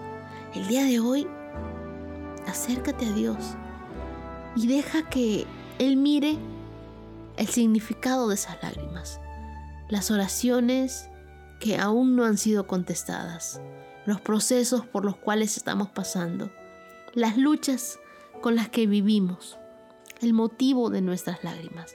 Dios no es extraño, Él es el Dios que seca tus lágrimas, que comprende tus lágrimas, que te abraza cuando lloras y que te consuela. Deja que Dios te consuele el día de hoy y siente su amor en forma... En el libro de Hechos, en el capítulo 20, verso 35, dice, y recordar las palabras del Señor Jesús que dijo, más bienaventurado es dar que recibir. Hoy me gustaría tratar sobre el tema dando lo mejor a Dios. ¿Qué ofrenda espera Dios de nosotros? Una ofrenda similar a la que Él ya dio. El Padre dio su mayor tesoro, su Hijo amado Jesucristo. Esto está en Juan capítulo 3, verso 16. Él espera reciprocidad, anhela que le ofrendemos todo lo que somos. La vida del ser humano está representada en los bienes que posee. Los bienes adquiridos son el resultado de nuestra fuerza de trabajo, la cual se compensa con un salario. Cuando damos generosamente a Dios, estamos diciendo que le amamos con todas nuestras fuerzas. Dios orientó al pueblo de Israel sobre el propósito de los diezmos cuando son dados correctamente, pues deben estar unidos al deseo del corazón, cualquiera que sea su necesidad. Esto debe traer alegría y paz a los corazones. Todo aquello que podamos desear en esta vida ya existe en la dimensión espiritual, pero es necesario entrar allí a través de la fe para apropiarnos de todas las bendiciones que el Señor tiene preparado para cada uno de nosotros. Así como en la época de Adán y Eva, cuando en el huerto del Edén tenían el árbol de la vida y el árbol del conocimiento del bien y del mal. De igual modo Dios también puso un árbol delante de sus hijos y este árbol se llama diezmos y ofrendas. Si usted es fiel, estará tomando del fruto del árbol de la vida. Si usted no diezma, estará tomando del fruto del árbol del conocimiento, del bien y del mal. Y esto acontece cuando le pone lógica a la ofrenda y a los diezmos. Cada ofrenda que usted da queda registrada en los cielos. Las ofrendas de pacto son las semillas que usted está sembrando y que luego darán fruto. La palabra prosperidad viene del griego eudomai y significa tener un buen viaje. Trasladar esa definición a la vida del creyente es afirmar los buenos deseos que Dios tiene para sus hijos que sean hombres y mujeres de éxito, que aprendan a ser atentos y sensibles a sus mandatos para que Él pueda prosperarlos integralmente. No acepte el temor que el mundo intenta poner sobre su vida. La muerte de Jesús en la cruz del Calvario incluyó no solamente su salvación y sanidad, sino también su bendición financiera. ¿Qué sucedería si Dios instalara un contestador telefónico automático en su morada? Imagínate tú orando a Dios usando de intermediario a Jesús y escuchando el siguiente mensaje. Gracias por llamar a la casa de mi padre. Por favor, seleccione una de estas opciones. Presiona uno para peticiones, dos para acción de gracias, tres para quejas, cuatro para cualquier otro asunto. Imagínate a Dios usar esta excusa. De momento, todos nuestros ángeles están ocupados atendiendo a otros oradores. Por favor, manténgase orando en línea. Su llamada será atendida en el orden que fue recibida. ¿Te imaginas este tipo de respuesta cuando llamas al Señor? Si deseas hablar con un arcángel, presiona 5. Con un serafín presiona 6. Con cualquier otro ángel presiona 7. Si deseas escuchar nuevamente este mensaje, presiona 8. ¿Te imaginas lo siguiente en tu oración? Nuestra computadora señala que ya llamaste hoy. Por favor, despeja la línea porque otros desean orar también. Nuestras oficinas están cerradas por estar preparando información para la Asamblea Regional. Por favor, vuelve a llamar el lunes. Ahora reflexionemos. Gracias a Dios que esto no sucede, porque le puedes llamar en oración cuantas veces necesites. En la primera llamada Él siempre te contesta, porque la línea de Jesús nunca está ocupada. Él siempre está dispuesto a escucharnos y nos responde. Además conoce nuestras necesidades, nuestras aflicciones, antes de que se las manifestemos, porque de nosotros depende llamarle en oración, porque si lo buscamos, él se deja encontrar. Le invito a que me acompañe en la siguiente oración. Amado Dios, gracias por extender la misericordia tuya a nuestras vidas. Gracias porque con tu palabra fuiste moldeando nuestro carácter. Gracias porque esa palabra transformó nuestras vidas, porque hemos podido doblegar al hombre viejo y ahora, Señor, el Espíritu Santo es el que vive dentro de nosotros. Gracias por amarnos, salvarnos y hacernos tus hijos. Te amamos Dios en Cristo Jesús. Amén. Declare juntamente conmigo, porque de tal manera amó Dios al mundo que ha dado a su Hijo unigénito para que todo aquel que en él cree no se pierda, mas tenga vida eterna.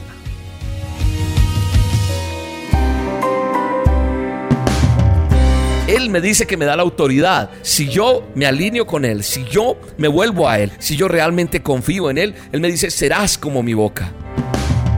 La dosis diaria con William Arana. Para que juntos comencemos a vivir.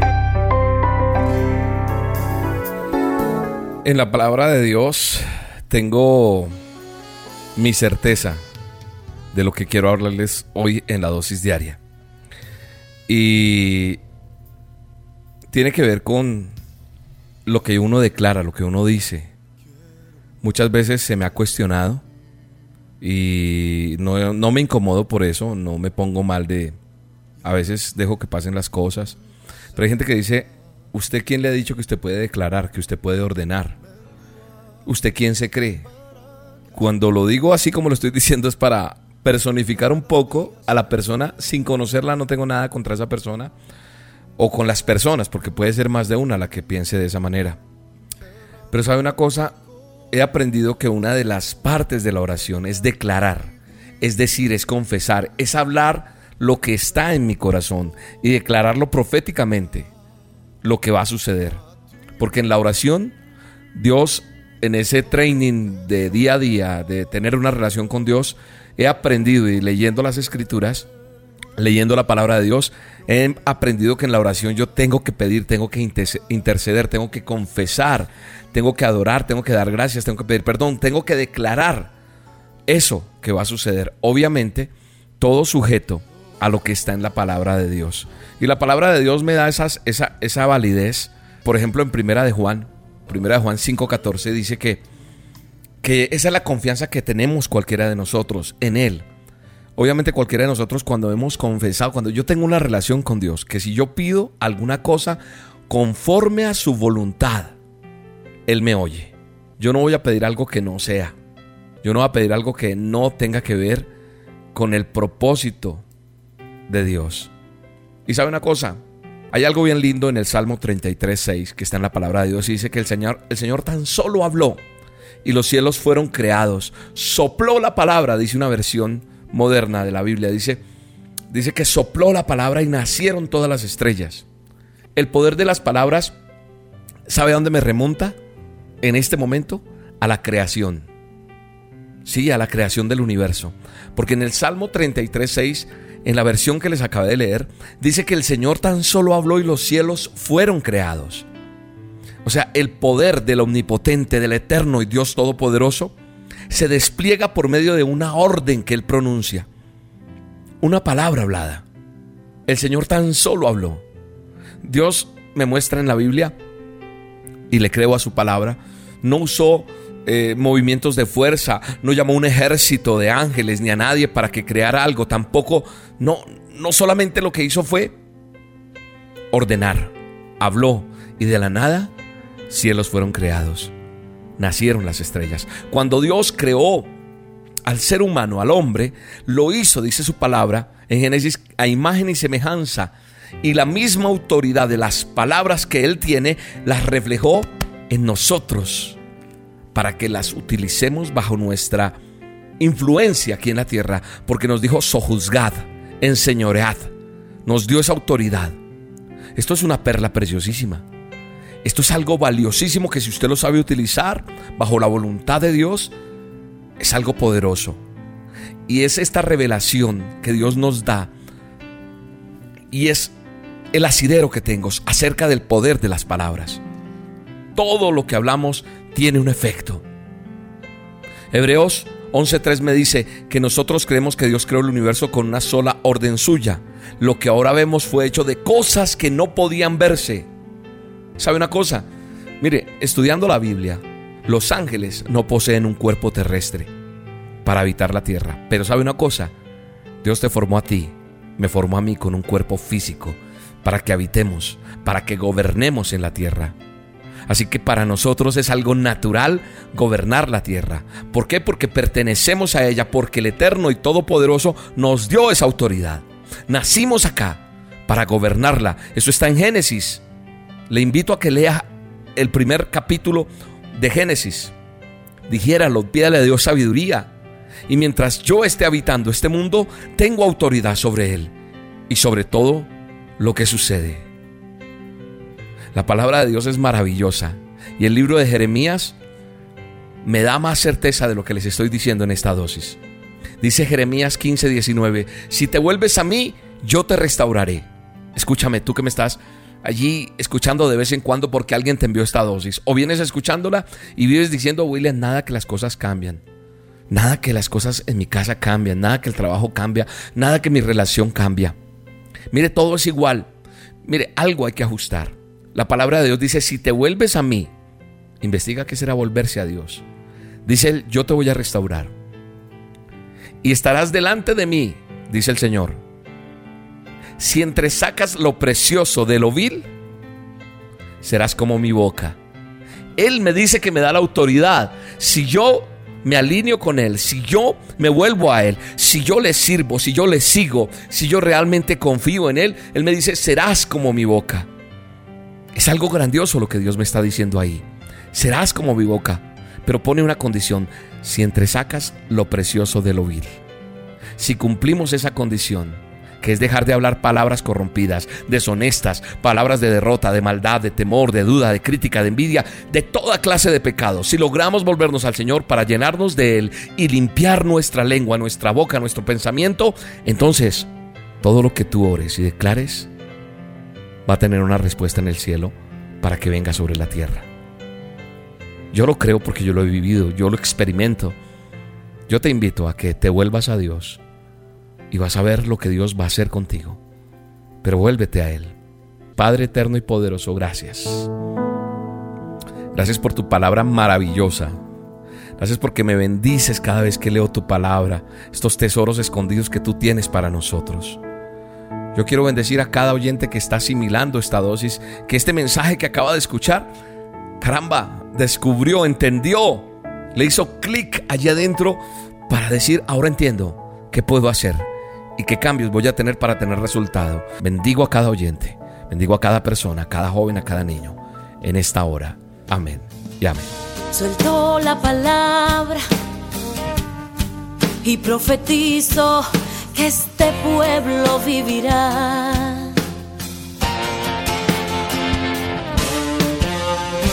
La boca de Dios está puesta en mi boca cuando suelto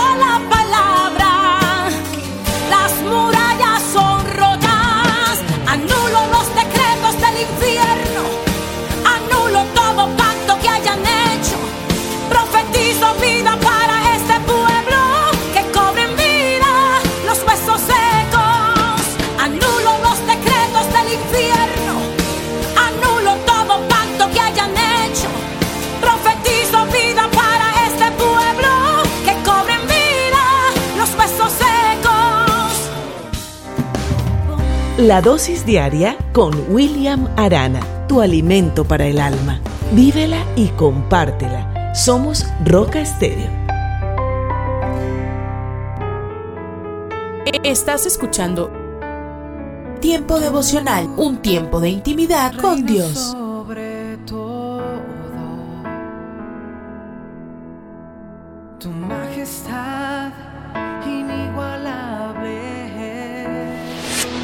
Hola lectores de la Biblia, bienvenidos a la sinopsis de la Biblia.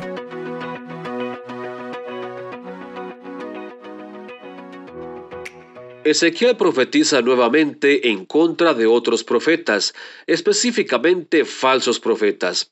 Profetizan cosas que han soñado en sus mentes o simplemente cosas que han sentido en sus espíritus. Ven visiones falsas y mentirosas y no sabemos claramente si están mintiendo acerca de lo que ven o si el enemigo está fingiendo estas visiones o las dos cosas. Pero los profetas creen que las visiones provienen de Dios. Los profetas también creen que ellos tienen poder para hacer aparecer cosas siempre y cuando usen el nombre de Dios, porque así sus manos estarán atadas y Él estará forzado a hacer lo que ellos digan. Pero Dios dice que Él no es el que los está informando y no va a someterse a su voluntad. No solo sus manos no están atadas, pero sus manos serán usadas en su contra. Él compara sus profecías con una pared que han construido y pintado de color blanco. Se ve fresca y limpia, pero Él la destrozará y se caerá encima de ellos. Finalmente, sus falsas profecías serán usadas en su contra. Después, Dios dirige su atención a los magos u hechiceros. Ya sabes, esos que cosen pulseras mágicas en las muñecas de las personas para protegerlos en contra del mal. El enemigo es súper mentiroso. Usa el temor a la maldad para atraer a las personas a la maldad. Los hechiceros prometen protección a las personas que van a morir y la promesa de muerte a las personas que son parte del remanente. Dios dice que sus esfuerzos serán frustrados porque ellos no son todopoderosos. Él es. Ellos no son el Creador, quien puede hablar a las cosas para que existan. Él sí lo es. En el capítulo 14, algunos jefes van a Ezequiel y Dios sabe lo que está sucediendo en sus corazones, así que Él le dice que ellos han puesto a los ídolos en sus corazones. Dios le pregunta a Ezequiel, ellos están aquí para buscar tu consejo, pero basado en el estado de sus corazones, ¿debería darte alguna guía para que se las des a ellos? Asombrosamente la respuesta es sí. Dios permite que estos idólatras busquen su consejo. Él quiere que ellos lo busquen a Él y no a sus ídolos. Él les responderá directamente, y esto es lo que Él dirá. Yo no les voy a responder sus preguntas mientras sigan adorando ídolos. No les voy a decir qué hacer en el escenario para el cual están buscando mi respuesta. Yo solo voy a lidiar con el problema de los ídolos hasta que esto cambie. Cualquiera que sean nuestros pecados, podemos acudir a Él. Él nos ama y quiere que caminemos en libertad de cualquier cosa que esté obstruyendo nuestro camino. Después, Él dice, si tú vas donde un profeta buscando consejo y Él te da un mensaje de Dios, ustedes dos estarán pecando en contra de mí, porque ya te dije que eso no va a suceder. Dios dice que juzgará al pueblo con hambre, espada, pestilencia y animales salvajes. De hecho, las cosas están tan mal que aun si Noé, Daniel y Job fueran parte de este juicio, ellos serían los únicos sobrevivientes y apenas saldrían vivos. Ni siquiera sus hijos sobrevivirían. Estos hombres son usados como ilustraciones por dos razones. A. Las escrituras enfatizan la fe dada por Dios que ellos tenían. Y B. Dios los preservó a través de circunstancias asombrosas. Dios también dice que habrá algunos sobrevivientes cuando Él destruya Jerusalén, personas que aparentemente caen dentro de las mismas categorías de estos tres hombres. Al final, estos sobrevivientes serán motivación para Ezequiel y servirán de evidencia de la justicia y la benevolencia de Dios. Después, Dios le hace otra pregunta retórica a Ezequiel. Él compara al pueblo de Jerusalén con una viña y dice que son inútiles. Él los castigará con fuego por su maldad.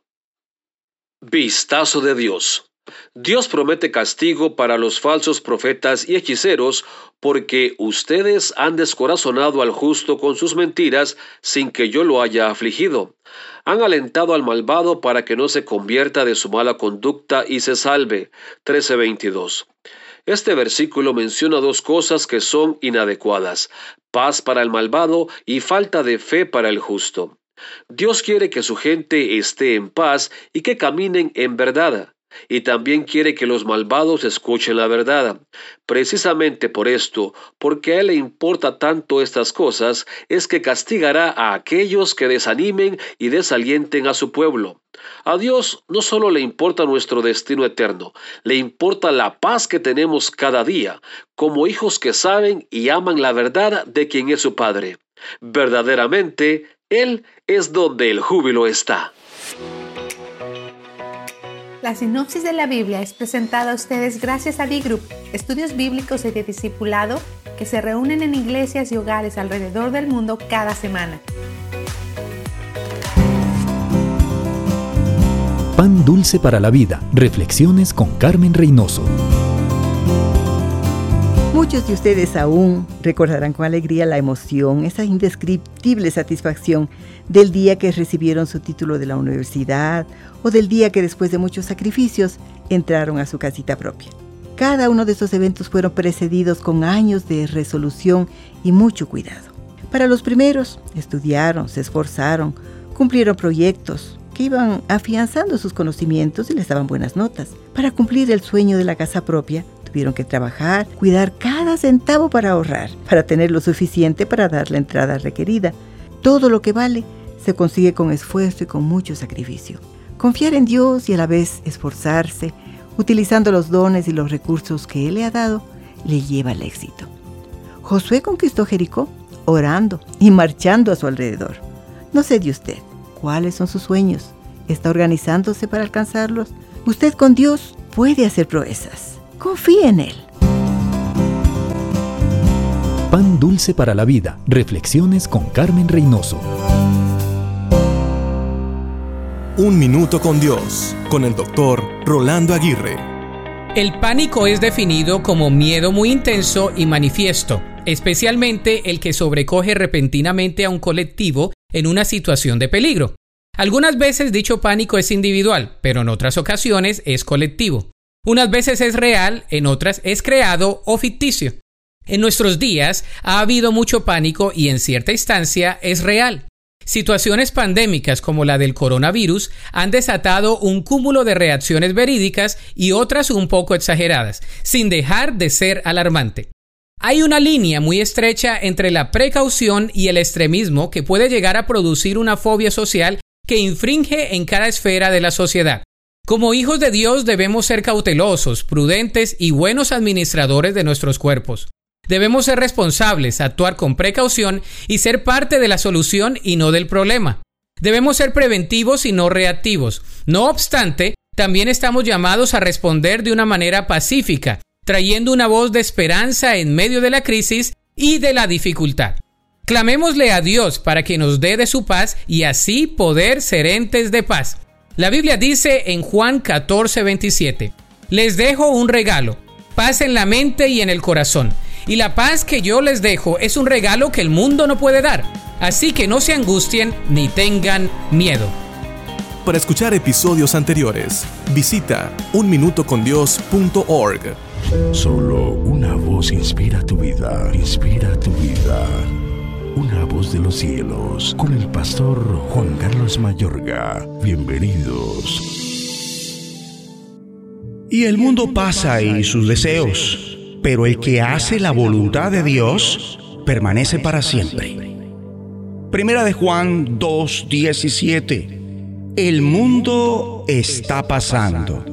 ¿Notaron cómo el apóstol Juan, inspirado por el Espíritu Santo de Dios, ratifica que las cosas que están en el mundo son pasajeras y temporales cuando escribe, y el mundo pasa y sus deseos? Si el mundo mismo está pasando, es decir, dejando de ser, es evidente que sus cosas también se marcharán con él porque están dejando de ser.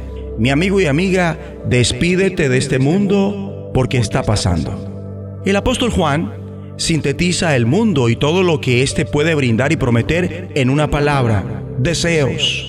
Para un hijo e hija de Dios, ser derrotado por el mundo y las cosas que están en el mundo es una de las desgracias más terribles. Conocerá que ha vivido para aquello que es meramente transitorio y temporal. En el momento que la labor de su vida sea probada por el fuego, como indica el apóstol Pablo, verá cómo esa labor se chamusca.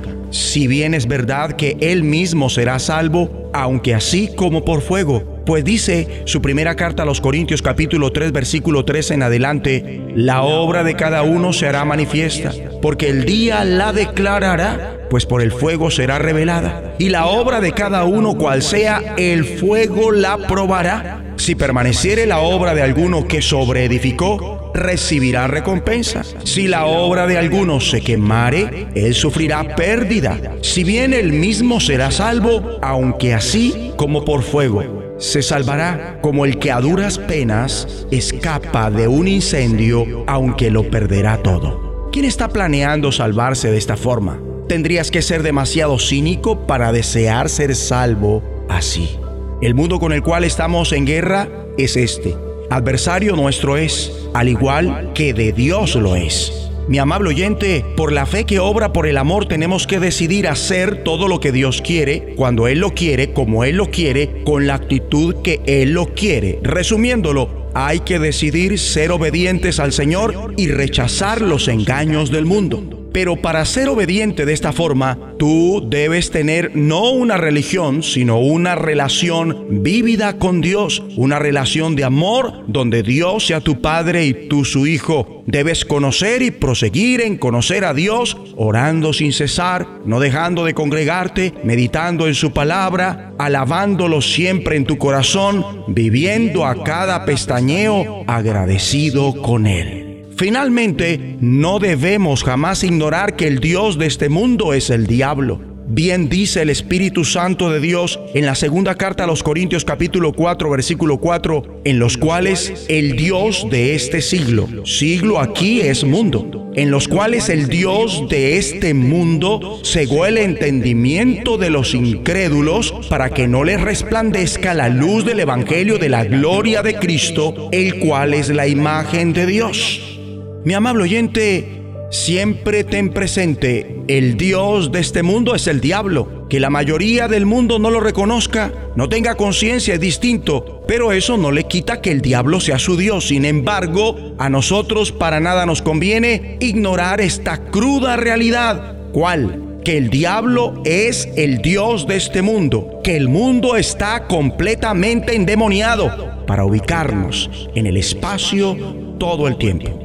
Aún así, Dios aparejó provisión total para que triunfemos sobre el mundo a través de la cruz de Cristo, como dice su palabra en Galatas 6:14. Pero lejos esté de mí gloriarme, sino en la cruz de nuestro Señor Jesucristo, por quien el mundo me es crucificado a mí y yo al mundo. Es decir, juntamente con Cristo por la fe en su cruz, tú y yo morimos al mundo y el mundo murió para nosotros. Y también triunfamos sobre él mediante el nuevo nacimiento, como está escrito en 1 de Juan 5:4, porque todo lo que es nacido de Dios vence al mundo. Y esta es la victoria que ha vencido al mundo, nuestra fe. El mundo es tan depravado que no existe otra forma de vencerlo, de vivir triunfante en él entendiendo que aunque estamos en el mundo, no somos de este mundo, ya que Cristo nos liberó de la esclavitud al mismo, ahora somos ciudadanos del reino de Dios. Ahora, esa victoria es nuestra a cada pestañeo en el instante que preferimos de forma permanente el practicar la fe obediente. Bien dice Primera de Juan 5:5, ¿Quién es el que vence al mundo sino el que cree que Jesús es el Hijo de Dios? Mi amigo y amiga, únicamente militando en la obediencia de la fe que vence al mundo, nuestro destino final será tal cual promete el apóstol. El que hace la voluntad de Dios permanece para siempre. Oremos. Dios Padre, ayúdanos para no pasar con este mundo que está caducando sino más bien permanecer para siempre, haciendo únicamente tu perfecta voluntad. En el nombre de Jesucristo. Una voz de los cielos, escúchanos, será de bendición para tu vida. De bendición para tu vida. Devocional con el pastor Constantino Varas de Valdés. Esfuérzate pero no en tus fuerzas, sino en las de Cristo Jesús. ¿Qué tal? Si te has cansado, vives con debilidad o con alguna preocupación, es oportuno que escuches lo que Dios dice en su palabra. Toma este texto para ti. Segunda de Timoteo, capítulo 2, versículo 1. Tú, hijo mío, esfuérzate en la gracia que tenemos en Cristo Jesús. Pablo sabía que Timoteo necesitaba fortaleza y resistencia para cumplir el llamado que Dios le había dado. En más de 25 veces lo alentó a ser fuerte, porque Timoteo, por naturaleza, era tímido, se desalentaba con facilidad. Qué importante era que alguien le recordara, esfuérzate. Alguien podría interpretar esta palabra como sacar fuerzas de sí mismo como obligarse a seguir luchando, tratando de buscar algún motivo. La idea del esfuerzo que tú y yo necesitamos tiene un origen mucho mejor, en el poder de Dios. El profeta Isaías escribió a su generación, El Señor eterno da esfuerzo al cansado y multiplica las fuerzas al que no tiene ningunas. Los que esperan a Jehová tendrán nuevas fuerzas. Isaías capítulo 40, versículos 29 al 31. El Señor nos conoce. Al tomar el elemento del polvo para formar al primer ser humano, es evidente nuestra fragilidad. Si no tenemos el soplo de Dios, seremos simplemente materia, o carne y hueso. Pero Dios sopla su espíritu en nuestro espíritu. Ese es el esfuerzo que Pablo dijo a Timoteo que tenía que buscar. Esforzarnos en Cristo Jesús significa tomar una o muchas de sus promesas, creerlas, repetirlas, aferrarnos a ellas y vivir creyendo que el Señor tiene algo especial para nosotros, aun cuando nuestra mente cansada nos diga, es tarde, las oportunidades ya pasaron, el mejor tiempo se fue, lo que queda es esperar los siguientes golpes de la vida. ¿Cuántas personas se encuentran en esa condición? En más de una ocasión yo así estuve, desalentado, sin esperanza, porque soy frágil. El hecho de tener un llamamiento de Dios para servir y predicar su palabra no me coloca en una mejor posición que la tuya. Sigo siendo frágil. Me doy cuenta que soy tan débil cuando me relaciono con Dios y le digo, si no me fortaleces, mi vida está a la deriva. Pero el Señor nos da nuevas fuerzas. La clave es no sentarnos pasivamente y suponer que vendrá una bendición. Dios nos da fuerza mientras lo buscamos y dependemos de Él, en vez de esperar en la buena suerte, o que por los azares del destino algo suceda y cambie nuestra condición. La bendición de Dios se tiene que buscar. ¿Cuántas veces tienes que seguir clamando al Señor? No porque no te escuche, te está enseñando a depender, a confiar, a esperar que si algo va a suceder en tu vida, en tu familia o en alguien muy amado, es porque Dios lo hará. Esforzarnos en la gracia de Cristo Jesús significa arrojarte a sus brazos como si fueras un niño pequeño, porque Dios es nuestro refugio, nuestra fortaleza, nos da seguridad, consuelo y por la fe nos da un mejor futuro. ¿Cómo estás? ¿Agotado? ¿Desanimado? ¿Preocupado? Tal vez ni siquiera esto es nuevo. Ya tienes tiempo en esa condición. Deja de quejarte o vivir deprimido. Busca nuevas fuerzas. Quiero que te des cuenta que es a través de la oración y la palabra del Señor como nos fortalece. Quiero orar por ti, Padre Celestial, quien esté escuchando este devocional, escúchalo y levántalo. Dale nuevas fuerzas como lo has prometido.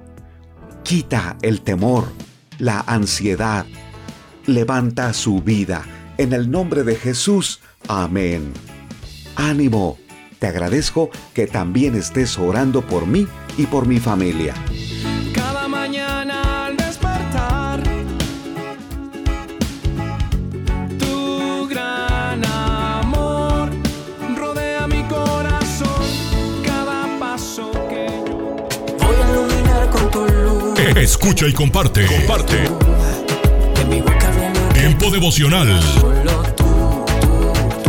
En las plataformas Spotify, Google Podcast, Amazon Music y donde quiera que escuches tus podcasts.